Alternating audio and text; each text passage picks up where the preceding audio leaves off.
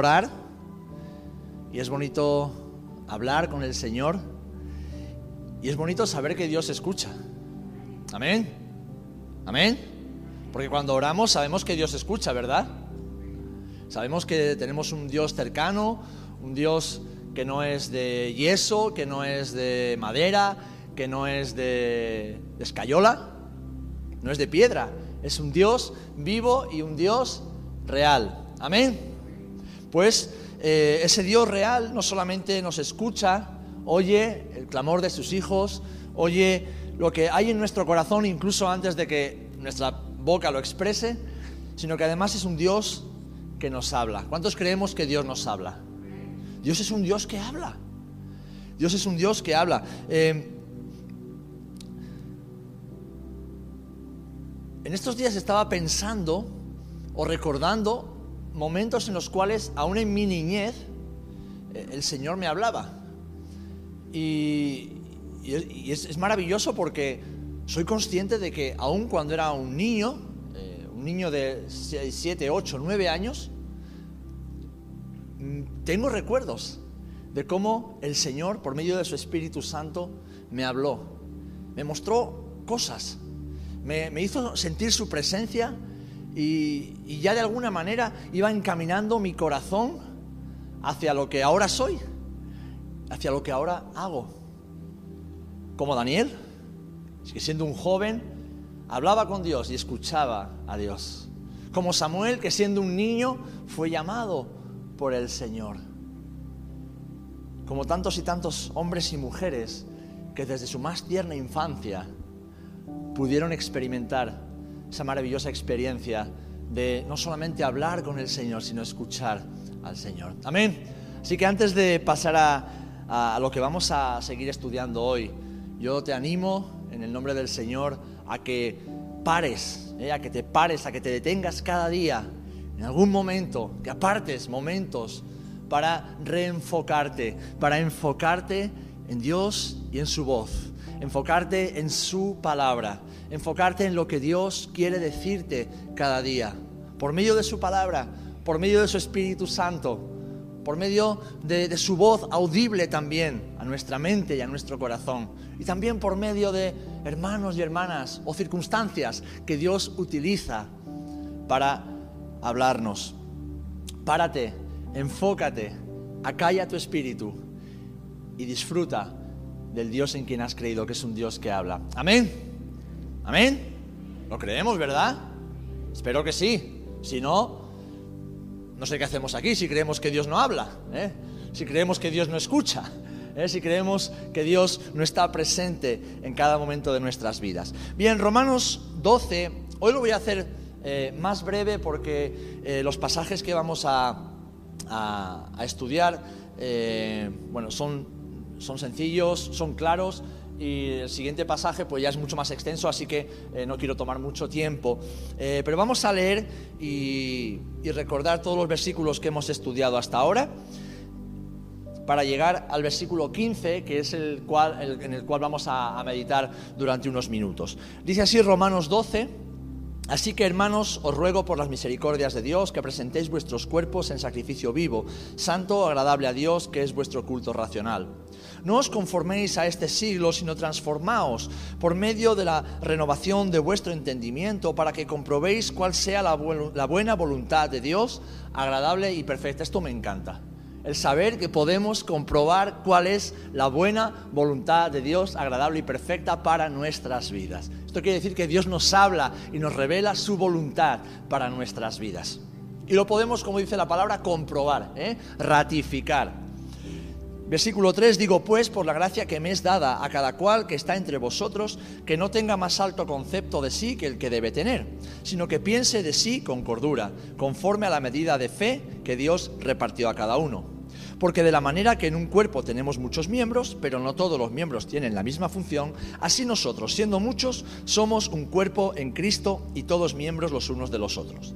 De manera que, teniendo diferentes dones, según la gracia que nos es dada, si el de profecía, úsese conforme a la medida de la fe, o si de servicio, en servir, o el que enseña, en la enseñanza, el que exhorta, en la exhortación el que reparte con liberalidad, el que preside con solicitud, el que hace misericordia con alegría. El amor sea sin fingimiento, aborreced lo malo, seguid lo bueno. Amaos los unos a los otros con amor fraternal, en cuanto a honra, prefiriéndoos los unos a los otros.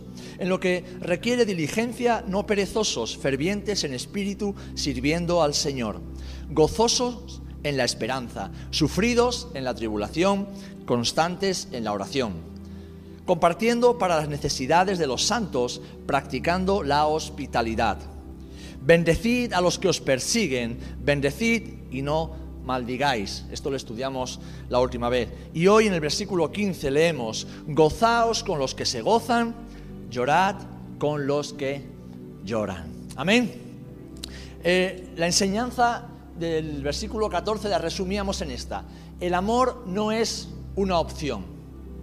Somos llamados a ser imitadores de Cristo y Jesús es la máxima expresión del amor. Jesús es amor.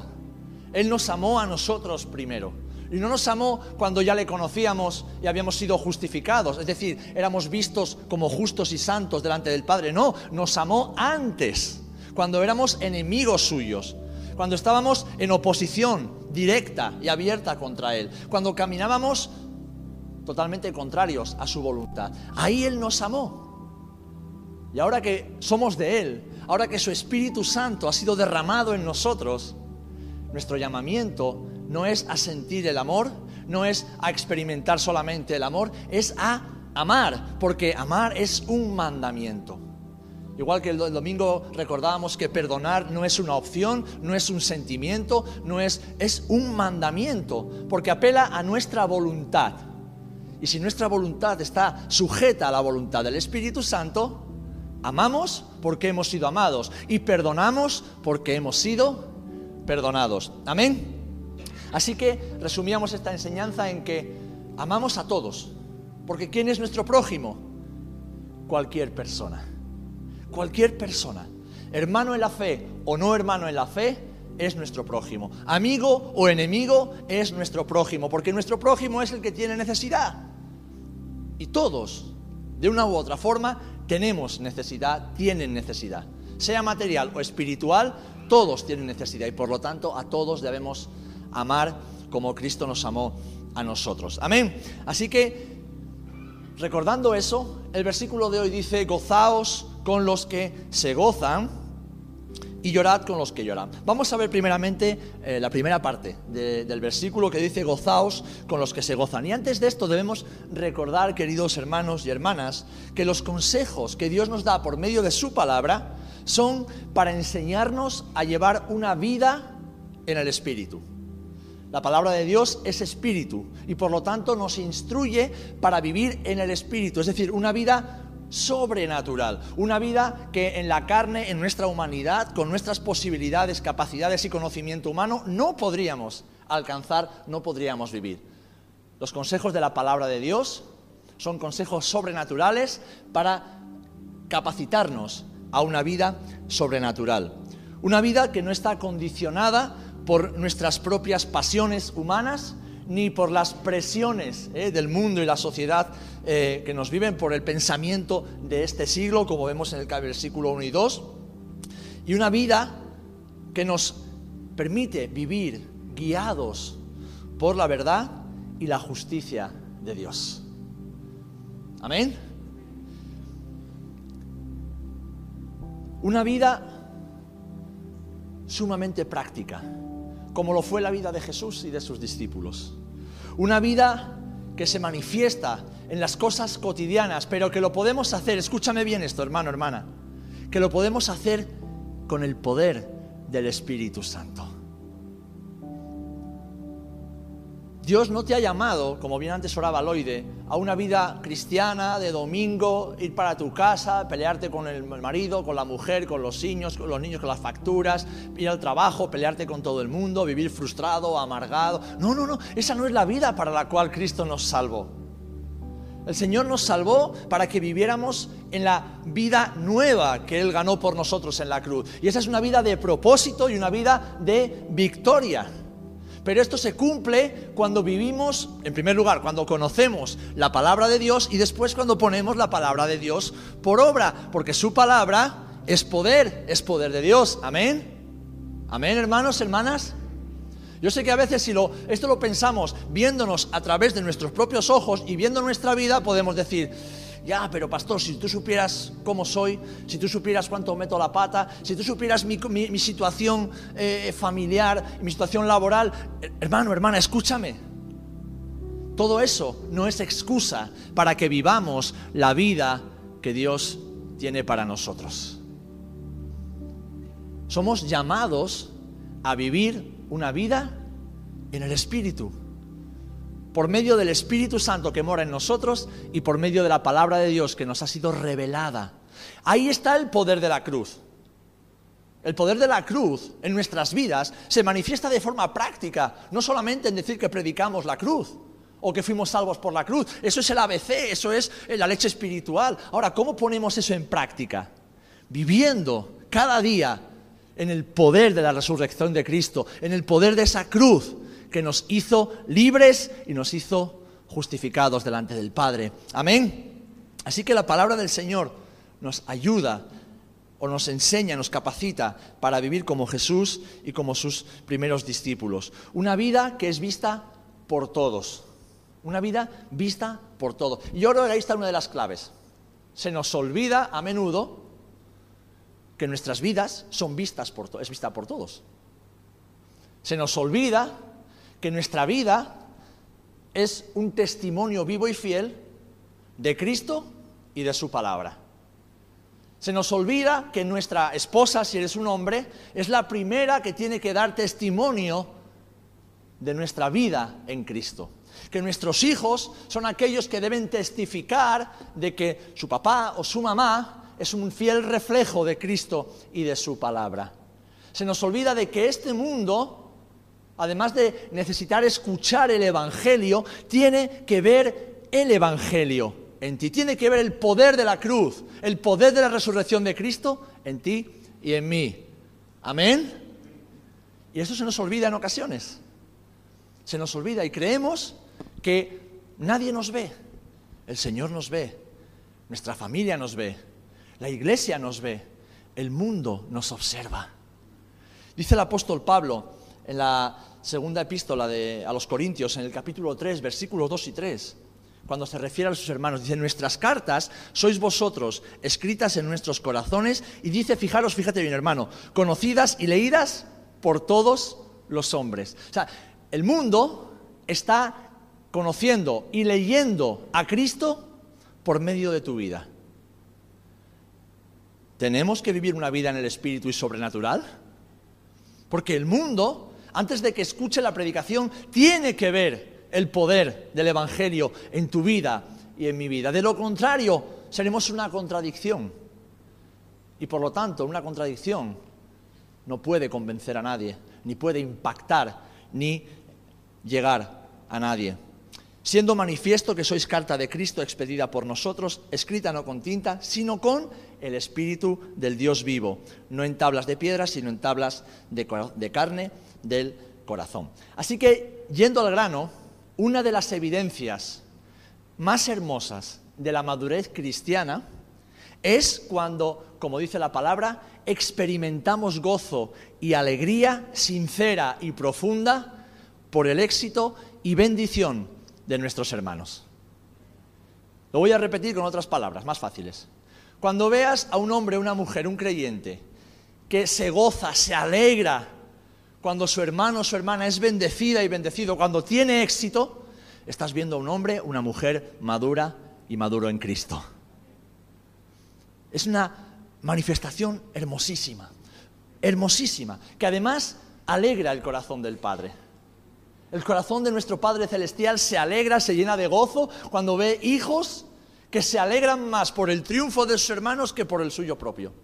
Cuando ve hijos e hijas que ven en, la bendición de, de sus hermanos su propia bendición, su propio gozo, su propio éxito. Y además, esta cualidad o esta manifestación del fruto del Espíritu es también una parte fundamental en la edificación del cuerpo de Cristo.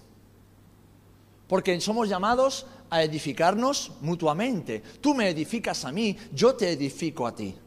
Por lo tanto, cuando tú eres bendecido, es mi responsabilidad como creyente no solamente alegrarme, sino hacerte saber que estoy alegre, que estoy bendecido, que estoy feliz, que me gozo con tu bendición y con tu éxito.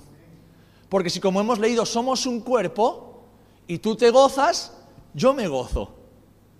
Amén. Ahora, ¿qué pasa? Que no siempre pasa esto, ¿verdad?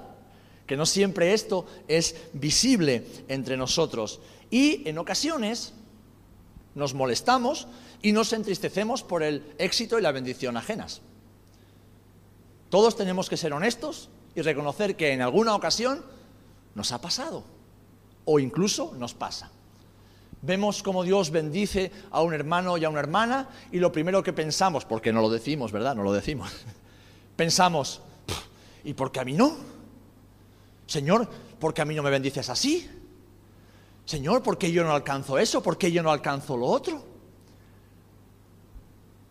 Bien, en ese momento estamos siendo como el hijo mayor de la parábola del hijo pródigo. No estamos teniendo un corazón recto delante del Señor. Y hermanos, nos pasa a todos, ¿eh? En algún momento, si no nos ha pasado, nos pasa o nos pasará. Nos molesta que Dios bendiga a otros. O queremos que Dios bendiga a otros, pero no más que a nosotros. Esto pasa también. Y esto no puede ser. ¿Por qué? En primer lugar, porque desagrada al Señor. Esto no agrada a nuestro Padre Celestial. Y en segundo lugar, porque pone de manifiesto que todavía somos inmaduros, que aún no hemos madurado y que el poder de la cruz no se está manifestando, el poder de la resurrección de Cristo no se está manifestando en nuestras vidas como debería.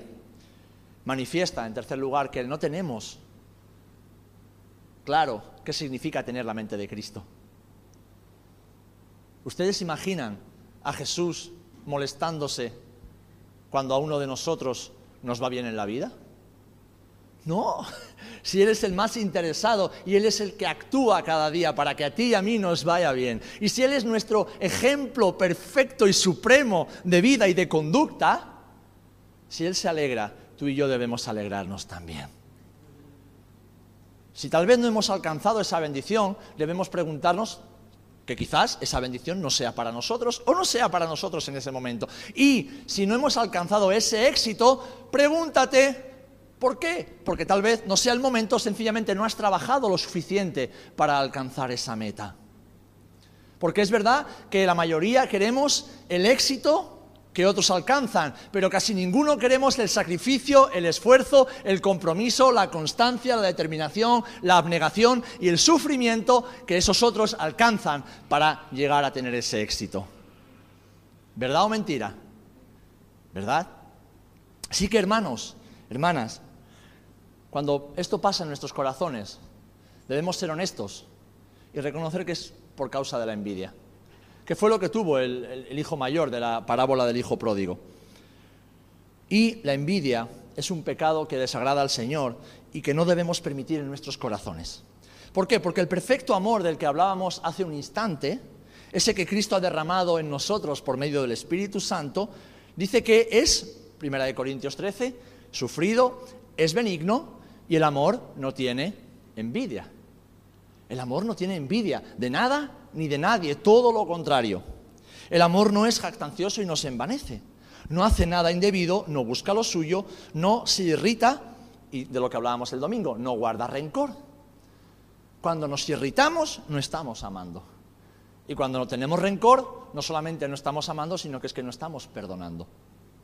El amor no se goza de la injusticia, más se goza de la verdad. Primera de Corintios 13, 4 al 6. Así que hermanos, hermanas, la madurez cristiana se manifiesta en nosotros cuando nos gozamos más en los triunfos de otros que en los nuestros propios. Cuando nos gozamos, nos alegramos en que Dios bendiga, que Dios levante, que Dios prospere, que Dios honre a otros antes que a nosotros mismos. Ahí se manifiesta un corazón, un carácter maduro, un carácter conforme al, al carácter de Cristo. Porque Jesús, ¿qué dice Filipenses 2? Que Él se humilló a sí mismo Y nos dio ejemplo, dice, tened este mismo sentir que hubo en Cristo, que se humilló a sí mismo. Él no se exaltó a sí mismo, Él no se creyó superior a nosotros, Él no vivió como mirando por encima de la gente. Imaginaros, ¿había alguien que sabía más de la ley de Dios que propio Jesús? ¿Había alguien que vivía una vida más perfecta que Jesús? Nadie. Y Él nunca miró a las personas de arriba hacia abajo. Él miró siempre a las personas de frente, de corazón a corazón, con compasión con humildad, con sencillez. No dando por descontado, aunque lo sabía, que sabía más que los demás. No creyéndose más sabio que los demás, aunque lo era. No creyéndose más erudito que los demás, aunque lo era. Y Él es nuestro ejemplo, el ejemplo perfecto de madurez. Porque Jesús vino a enseñarnos esto que Pablo nos ha dicho, que debemos tener visión de cuerpo. Somos un cuerpo. Amén. Somos un cuerpo. Por lo tanto, debemos tener visión de cuerpo. Debemos pensar como cuerpo y, por lo tanto, buscar el bien del cuerpo antes que el nuestro propio. Debemos buscar el bien común Ahí se manifiesta el poder de la resurrección. Ahí es donde vemos si somos discípulos de Jesús. Ahí es donde vemos si la cruz tiene un sentido verdadero y real en nuestras vidas. Si entendemos que no vamos como antes oraba alguien, no vamos por nuestra cuenta, no somos autosuficientes ni individualistas, sino que todo lo que hacemos, todo lo que planeamos, todo lo que pensamos, todo lo que ideamos, todo lo que, lo que practicamos, tiene como objetivo la edificación del cuerpo porque esto glorifica a Dios. El apóstol Pablo habla de ello también en 1 Corintios 12, lo hemos leído en muchas ocasiones, de manera que si un miembro padece, todos los miembros se duelen con él. Y si un miembro recibe honra, todos los miembros con él se gozan. ¿Saben? Recuerdo hace cinco, seis años, siete, eh, nuestra hermana Chari recibió una plaquita que le dieron, ¿verdad?, del ayuntamiento en la primera gala del voluntariado que se hizo aquí en Rota. tenemos como iglesia, fíjense lo que voy a decir, como iglesia, tenemos la honra de que la primera voluntaria que se reconoció oficialmente en toda la historia del ayuntamiento de Rota es nuestra hermana Chari. Ahora, ¿la honra se la lleva solo ella o se la lleva la iglesia? Ella es la cara visible por su trabajo, por sus años de dedicación, por sus años de, de, servicio, de ministerio al Señor y de servicio a la comunidad. Pero ella nos está representando a todos los que han pasado, los que están y los que vendrán también. Por lo tanto, su honra es nuestra honra. Su alegría es nuestra alegría. Su felicidad es nuestra felicidad. Porque ella no lo ha hecho para sí misma, ¿verdad? Lo ha hecho para el Señor, lo ha hecho para los hermanos en la fe y lo ha hecho para aquellos que aún no conocen a Jesús. Y como bien ha dicho, y lo ha hecho porque detrás de ella, que muchas veces era la cara visible, como pasa también con los pastores o los ministerios, muchas veces somos la cara visible, pero nada más que eso, la cara visible, porque hay un respaldo, hay una cobertura, hay un trabajo en equipo, que es el que hace posible que las cosas se hagan, que la obra siga adelante. Amén. Amén. Y esto hay que entenderlo. Y esto hay que entenderlo. Esto hay que entenderlo para poder ser útiles y disfrutar de la bendición de Dios y además edificar la iglesia. ¿Sabéis? Cuando hacemos esto, eh, cuando nos gozamos con los que se gozan, cuando la honra de nuestros hermanos es nuestra honra, vivimos llenos del gozo del Señor. Vivimos llenos del gozo del Señor. Porque no estamos persiguiendo nuestra propia gloria no estamos persiguiendo nuestro propio reconocimiento, no, estamos persiguiendo la gloria de Dios manifestada sobre la tierra. Estamos buscando que Dios sea glorificado por medio de su iglesia, que sus, sus manos, sus pies, sus ojos, su boca y su corazón aquí en la tierra. Y disfrutamos del éxito y la bendición de nuestros hermanos.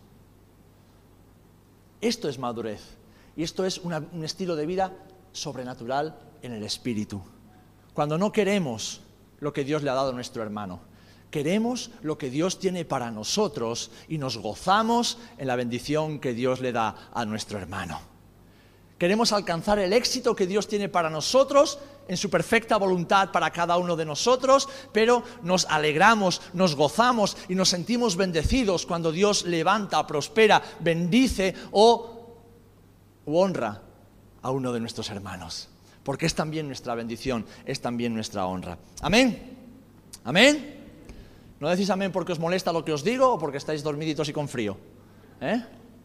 Bien, pues la segunda parte del versículo, después de haber dejado claro esto, que debemos gozarnos con los que se gozan, ¿por qué? Porque su gozo es el nuestro. Debemos alegrarnos con la bendición de otros porque su bendición es la nuestra. Debemos congratularnos con el éxito de otros porque su éxito es el nuestro también, porque somos un solo cuerpo. De la misma forma, debemos también, como dice la segunda parte del versículo, llorar con los que lloran. Debemos sufrir con los que sufren. El ejemplo lo tenemos también en Jesús. Lo tenemos en el Maestro. En Juan capítulo 11, versículos del 33 al 35, encontramos a Jesús llegando a Betania, porque su amigo Lázaro había muerto. Hacía cuatro días ya que Lázaro estaba muerto. Y Jesús iba con un propósito, todo lo que había hecho, Jesús no malgastaba ni un solo segundo de su vida y todo tenía un propósito para la gloria de Dios. Él llegó y se encontró a Marta que sale corriendo a buscarlo, María que se queda dentro esperando, los judíos y las plañideras por ahí todo el mundo llorando la pérdida de Lázaro. Y dice en el versículo 33, de Jesús entonces, al verla llorando y a los judíos que la acompañaban también llorando, se estremeció en espíritu y se conmovió y dijo, ¿dónde le pusisteis? Le dijeron, Señor, ven y ve. Jesús lloró. Jesús lloró. Jesús lloró cuando llegó delante de la tumba de Lázaro, pero Jesús lloró también cuando vio el dolor que la muerte de Lázaro había producido en su familia y en sus amigos. Jesús lloró con los que lloraban. ¿Recuerdan cuando Jesús tocó aquel féretro, hijo de una viuda? No lo hizo seguramente solo para mostrar el poder de Dios, sino lo hizo porque tuvo compasión. Esa mujer, muy probablemente, tenía a ese hijo como único sustento.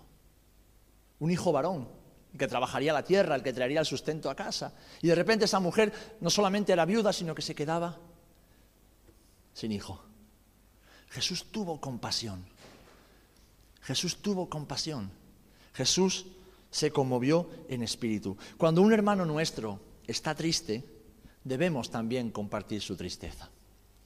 Y esto, que es tan obvio, en este mundo, en esta sociedad tan individualista, en esta sociedad tan egocéntrica, en esta sociedad donde no queremos sufrir y donde nos hacemos insensibles esto no es tan obvio. Tristemente, esto en la iglesia no es tan obvio. Y esto lo vemos de una forma clara y sencilla. ¿Cuántos tenemos por costumbre cuando alguien que conocemos, sea creyente o no creyente, pierde a un familiar, pierde a un amigo, alguien de aquí del pueblo se muere? ¿Cuántos tenéis por costumbre sacar un momento de vuestro día, acercaros al tanatorio y decir, lo siento, de verdad que lo siento. Voy a estar orando por ti, pero quiero acompañarte, aunque sea unos minutos, quiero estar unos minutos aquí contigo y quiero llorar contigo. ¿Cuántos sacamos tiempo para ir a los funerales? ¿Por qué no son todos por la mañana? Muchos son por la tarde, cuando ya hemos dejado de trabajar. ¿Cuántos salimos de nuestra zona de comodidad, de confort, de insensibilidad? Se nos llena la boca predicando la palabra, diciendo que Dios es esto y Dios es lo otro, pero el Evangelio de Cristo, la teología de Cristo, la doctrina cristiana es muy práctica, es muy práctica. Pablo le decía a los hermanos, la verdadera religión, la verdadera religión, lean Santiago, la verdadera religión no es oír y hablar, la verdadera religión es hacer. Y es tener compasión de las viudas y de los huérfanos. Es decir, de los que lloran porque han perdido a sus padres o a sus esposos esposas.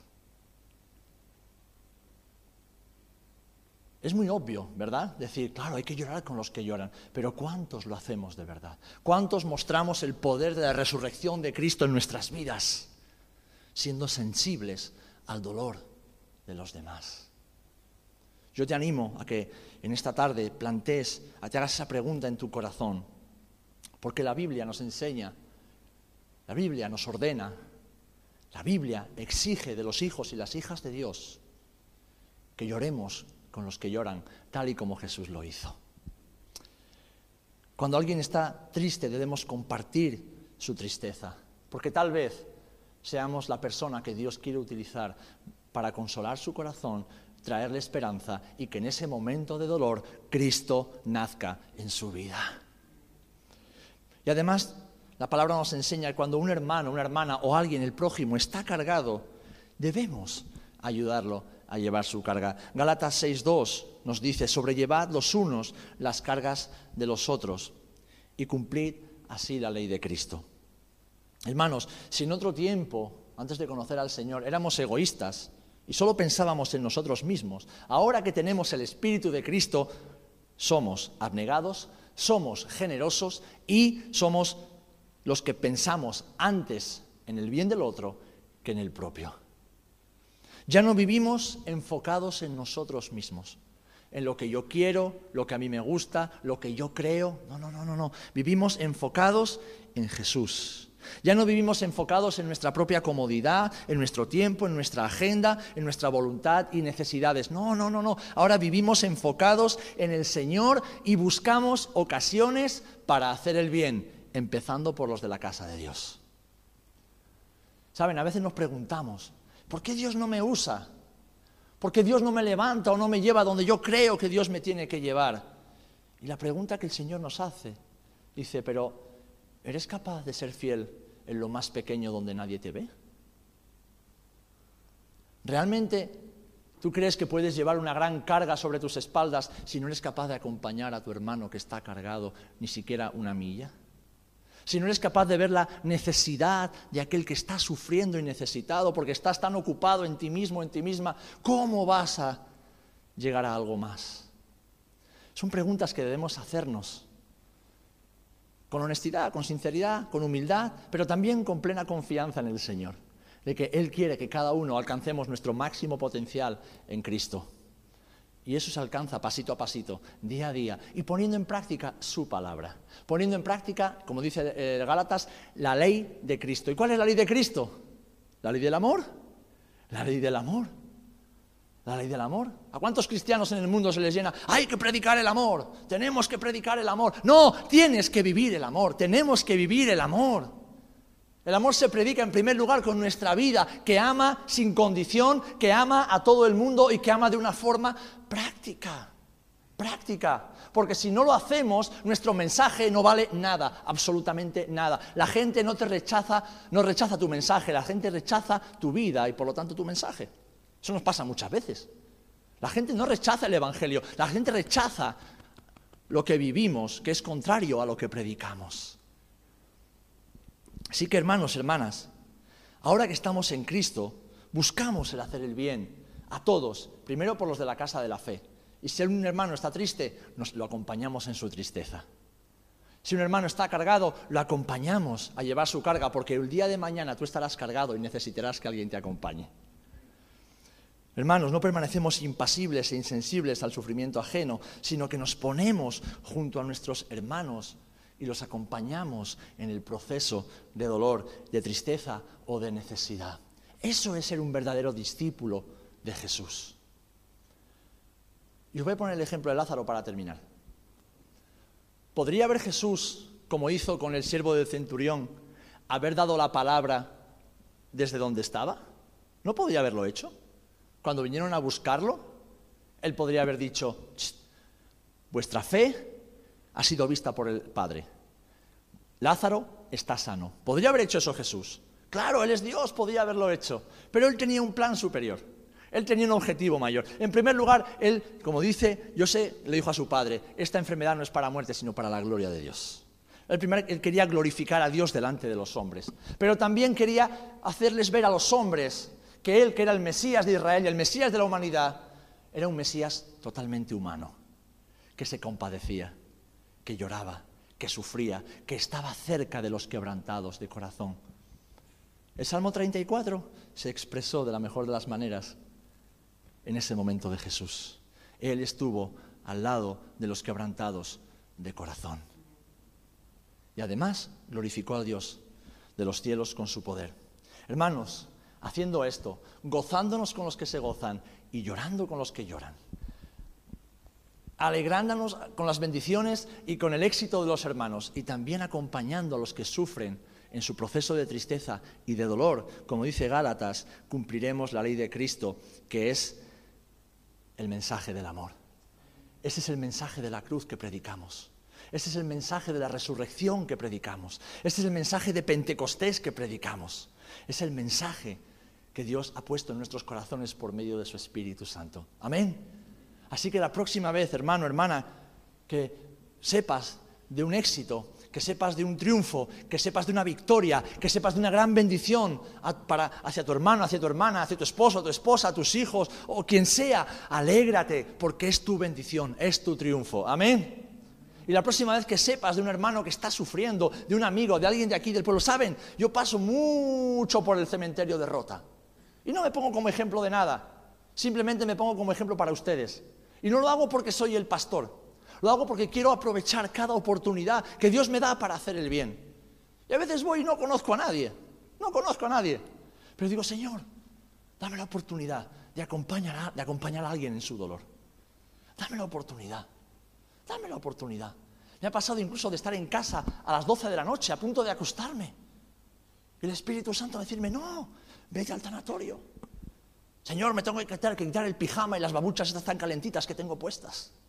No, vete al tanatorio, porque hay alguien ahí que necesita ser acompañado en su dolor.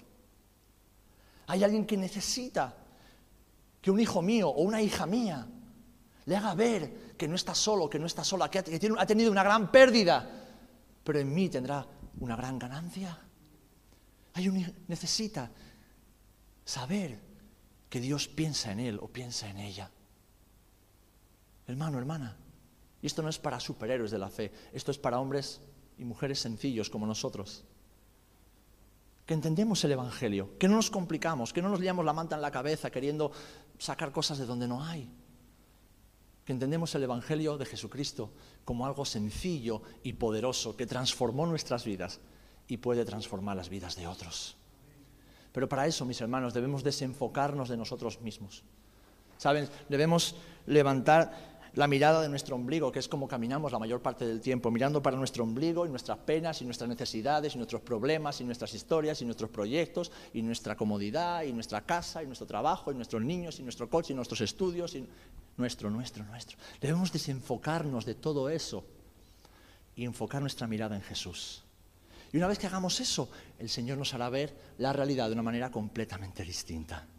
Y podremos gozarnos con los que se gozan y, llorar con los que lloran. Y así cumplir la ley de Cristo, que es el amor, el amor en Cristo por nosotros y para los demás también. Amén. Pues que el Señor nos ayude, ¿eh? que el Señor nos ayude, que el Señor nos ayude a vivir esta ley en el poder del Espíritu Santo y a caminar una vida o vivir una vida sobrenatural con el Señor. Amén.